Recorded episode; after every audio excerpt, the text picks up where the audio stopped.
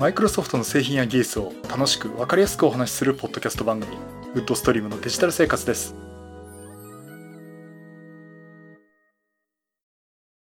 第657回目の配信になります。お届けしますのは木沢です。よろしくお願いします。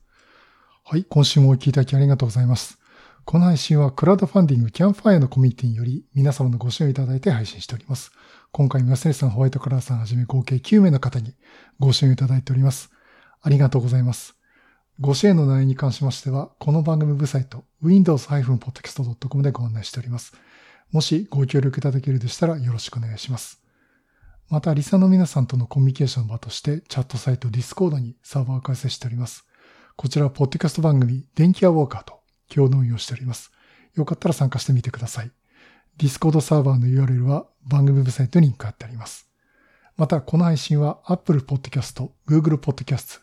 Spotify、Audible、Amazon Music で聞くことができます。はい、ということで。えっ、ー、と、今週もちょっと YouTube 側はお休みになります。もうすぐちょっと復活できるかなと思ってますけども。えっ、ー、とですね、ちょっとあの、出張でですね、毎週5週間ぐらいかな。月曜日に出張して泊まって金曜日に帰ってくるっていう生活をちょっと続けてまして。とりあえず落ち着いたっていうかね、あとちょっとまた来月もあるんですけども、えっ、ー、と、やっと普通の生活に戻れるかなっていう感じでね、ちょっと落ち着いて配信ができるかなと思っております。まあ、落ち着いてても時間がなかったわけじゃないんですけどね、なかなかこう、生活の環境の場所が移るってなるとね、あの、だいぶ落ち着かないもんでね、まあそんな感じで、あの、まあなんとか普通の生活戻れるかなってところで、また、あの、YouTube の方側ももですね、配信をしたいと思っております。そこで、えっ、ー、と、今週のお話なんですが、いよいよですね、結構ね、話題がなくなってきちゃってるっていうところがあって、あの、マイクロソフト自体いろいろ話題があるんですよね。もう、あの、クラウド関係だとか、まあ、そこら辺とかで、とまあ、AI 関係とかですね、結構あるんですけども、やっぱりちょっとこの番組だと、やっぱり Windows とか、あと Surface のデバイスとかね、まあ、そういったところを中心に話していきたいなと思ってるんで、そういった意味でですね、Windows 11の 22H2 が出た後、あとまあ Surface シリーズのね、新製品が発表された後、ちょっとネタが切れ気味かなっていうところで毎週どうしようかと思ってるんですが、えっ、ー、とね、ちょっと整理しきれてないんで、これちょっとまた来週以降かなと思ってて、思ってるんですけども、あの、パソコンでね、ベアボーン PC とか、あとミニ PC とかね、あの、そんなところが、まあ結構出てて、そこにちょっと今注目してまして。まあ Mac で Mac mini みたいなやつが、Windows マシンだと結構たくさん出てるんですよね。まあ、有名どこだとあの、インテルが出してる NUC っていう、まあこれ番組でもずっと前にお話したことあるんですけど、まあそういったものとか、あとは、マインドストーンだったかななんかいろんな、あまり聞かないメーカーからもね、出てまして。えっ、ー、と、もちろんそれで Windows 11がプリインストールされてる状態っていうのもあるんで、Windows のライセンス込みで、まあ5万円から10万円ぐらいのでね、あの、まあまあ使えるパソコンが出てるかなっていうところがありまして。まあそんな話をしたいなと思ってるんですが、ちょっと情報収集してね、えまたお話したいと思ってます。あとは、ベアボーン PC ね、これのマザーボードと電源とケースだけがあって、その中に CPU とメモリだけ自分で買ってきて、つけて、もうそれで動かしちゃうっていうものですね。で、ビデオカードは、だいたい、まあ、CPU 内蔵のものを使うっていうものなんですが、これもすごいコンパクトなパソコンとして使えますんで、うん、まあ、動画編集だとか、あとは、本当に凝ったゲームとかね、しなければこの、これだけで十分かなって。まあ、でもやっぱり Core i5 でメモリー8ギガ、できれば16ギガで、ストレージは256ギガ以上あればっていうところもあるんですけどね。あの、そういったところを狙っても、あの、ミニ PC っていうのはね、あると、まあ、ミニ PC とか、あとはその、ベアボン PC ですね。あるといいかなと思っています。なんか、ベアボン PC も Amazon で見てて、あ、そうだね、今 Amazon ブラックフライデーでセールやってて、え、っと、ベアボーンで3万4千円ぐらいですが、2万6千円ぐらいだかね。結構そこら辺もありますんで、まあ、そういった意味でね、今週の配信でちょっとお話した方が良かったかもしれませんけど、それに、例えば Core i5 とかを足して、まあメモリ買って7万円、8万円ってことで、まあそこそこ使えるパソコンが出来上がるっていうのもありますんでね。まあちょっとブラックフライデーで今、あの、セール見てももらってもいいと思いますし、まあ、ちょっと私もこれに整理して、今考えたのはその予備機的なところとかね、今のメインマシンが突然壊れた時に、まあその時は部品買えばいいかもしれませんけどね。その時のために用意してもいいかなということで、えー、ちょっと調べようかなと思っております。あ、で、えっ、ー、と、今週は何をお話しするかというと、Windows のね、ディスクのストレージの節約の話をしたいと思ってまして。まあ、いろんな節約があるんですけど、その中の一つでですね、アプリの節約をすると、えー、という機能についてお話をしたいと思います。えっ、と、これね、Windows 10からある機能なんですけども、アプリにアーカイブ機能っていうのがあるのご存知でしょうか？これね、普段使ってるアプリを、普段使ってるアプリじゃない、あまり使ってないアプリを一回消してしまうっていう。で、それで節約をするって機能なんですね。まあ、スマートフォンとかのアプリとかだと使ってない機能をこう、消してしまうとか、あとはちょっと追い出してしまうとかね。まあそういったものもあると思うんですが、もちろんこれ Windows にもそういった機能が入っていて、えアプリのアーカイブ機能というものになります。で、このアプリのアーカイブっていうのは何かっていうと、使っていない、もしかしてその使用頻度が低いアプリを自動的に削除してしまうんですね。で、ここはですね、すべてのアプリじゃないんですね。ストアアプリ。あの、Windows、Microsoft Store からダウンロードしてきたアプリだけに今限定されるんですけども、えー、ストアアプリで使用頻度の低いアプリを、本体を消してしまうんです。で、消してしまって、それ以外にユーザーデータってありますよね。で、ユーザーデータとかアプリデータっていうのは圧縮して保存する。まあ、これがアーカイブっていうことになるんですけども、保存していてディスクの色を減らすという機能です。で、じゃあ、このアプリ、見た目アンインストールしたようには見えてないんですけども、実際じゃあもう一回このアプリ使いましょうって言ったときに、改めてアプリをストアから再ダウンロードして、かつアーカイブしていたユーザーデータやアプリデータっていうのは展開し直して使うというものになります。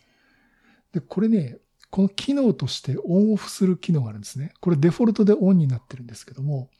えっと、Windows 11の話をすると、Windows 11の、えー、設定ですね、歯車アイコンを押してもらって、アプリのところに行ってもらって、そこからね、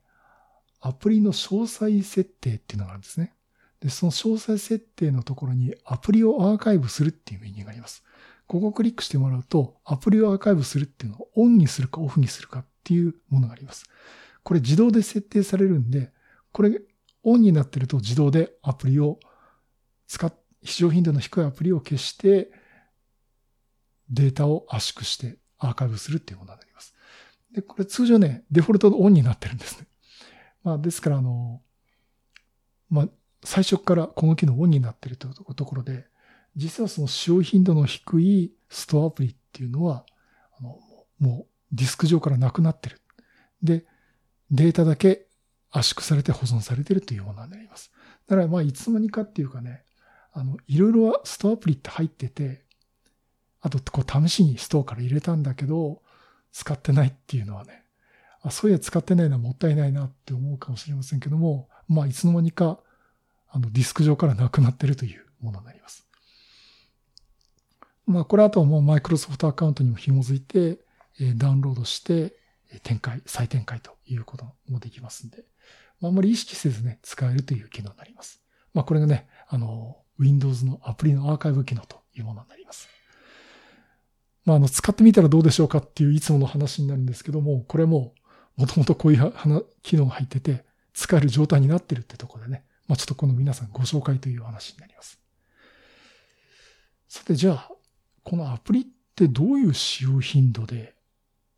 低いって見てるのかなっていうところなんですが、これ例によってあの明確な基準がね、公表されてないんですね。うん、ただ、これアプリの使用頻度ってどんなもんかなっていうのをね、調べることができます。これね、あの、Windows 11でいくと、えー、歯車アイコンの設定のですね、システムの記憶域のところにです。記憶域の管理というところで、クリーンアップ対象候補っていう、えー、と、あの、メニューがあるんですね。これクリックしてもらうと、あの、一時ファイルだとか、大きなファイル、または未使用のファイル、クラウドに同期されたファイルとかいう項目があって、その一番下にですね、使用されてないアプリっていう項目があるんですね。で、この使用されてないってアプリところに、あの、インストールしたんだけど、使われてないっていう、まあ最近使われてないっていうね、あの最終使用日っていうのを見て、このアプリ使われてませんよって一覧が出てきます。で、あの、ここで、まあ、自動的に消されるのがこれ対象になるかどうかっていうのは判断はわからないんですけども、まあ、あの、これね、ストアアプリに限らずですね、普通にあの通常のインストールしたアプリもここに出てきますんで、まあ、手動でね、使ってないアプリちょっとアインストールしてみようかなとかね。改めてここ見て、あ、こんなアプリ入れてたんだけど、使わないからもう消してもいいかなっていうね、判断基準にもなると思いますんで。このクリーンアップ対象候補のアプリ、使用されてないアプリっていうのを見てもらうといいかと思います。あの、この一時ファイルとか大きなファイルっていうのもありますけど、これ、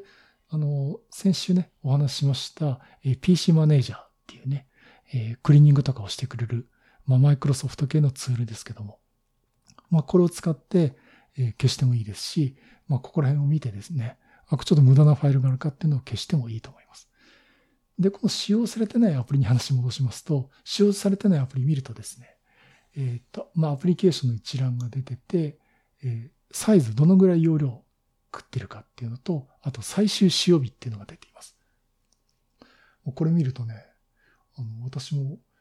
例えばドラゴンクエスト11かな、これ。えー、これ多分、あの、Xbox ゲームパスで入れたと思うんですけども、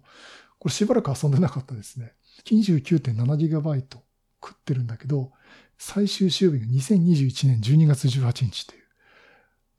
もう1年経つかなっていうのをずっと入れっぱなしで、この 30GB のやつを、えー、まあ、ディスク上にずっと置きっぱなしだったっていうことでね。あとヘン、ヘ、ヘイローインフィニティか。35.9GB。これも12月31日。これ去年の12月31日ですね。2021年12月31日に最後に起動して、それっきり使ってないっていうね。ゲーム系多いですね。太鼓の達人とかね。うん。これちょっと後で消しとこうかなと思いますけど。まあこんなのもあるんで、ちょっと、ちょちょうどね、私この話するいい機会だったんで、まあとりあえず、一旦消そうかなと思ってます。えっと、これ Xbox ゲームパスなんで、あの、マイクロソフトアカウントに紐づいて、Xbox ゲームパス側でこのゲームデータ残ってるはずなんでね、これも消しちゃっていいと思います。ちょっと消そうかなと、そんな風に思っています。まあそんなところでね、まあ今回、あの、は、えアプリのアーカイブ機能という話と、あとはもう一つそのクリーンアップ対象ということで、ね、疲れてないアプリケーションを見つけるっていうこのメニューがありますんで、まあ、ちょっとそこら辺のね、紹介をさせていただきました。まあ、ぜひあの、ここら辺たまにこう見てみてですね、ディスク容量足りないって言いながら、あ、ここら辺ちょっと無駄を省ける。無駄っていうかね、使ってないのちょっと節約できるかなというところでね、え参考になればいいかなと思っております。はい。えー、以上、え Windows のアプリのアーカイブ機能と使用されてないアプリの検出機能の話をさせていただきました。はい、第657回は、え Windows アプリのアーカイブ機能と使用されてないアプリの検出機能についてお話をさせていただきました。これね、結局 Windows 10の頃からあったのかな。と、インサイドプレビューでね、こういうのも機能乗りますよって話が結構あったんで、あの、お話をしたかもしれませんけども、まあこういったのもね、もう今標準で使われてるっていうことになります。いやこれね、Windows もね、ネタがないなって冒頭言いましたけど、こうメニューとか設定メニューをこう辿っていくとですね、あ、そういやこの機能なんだっけなとかね、いうのがあるんで、まあ見つけたらね、え、お話をしていきたいなと思っております。あとは何からかな？うん。まあ、あの、今ね、あの冒頭でもお話しましたよね。まあ Amazon とかでも、Amazon だけじゃないですけどね、もうなんかみんなブラックフライデーセールっていうのやってまして。えっ、とね、私は今回何も買うつもりはないかなと思ってます。あの、出張でね、だいぶ食費を あの、とっても食べ物の美味しいところに行きましたんで、食費をだいぶね、使いまして。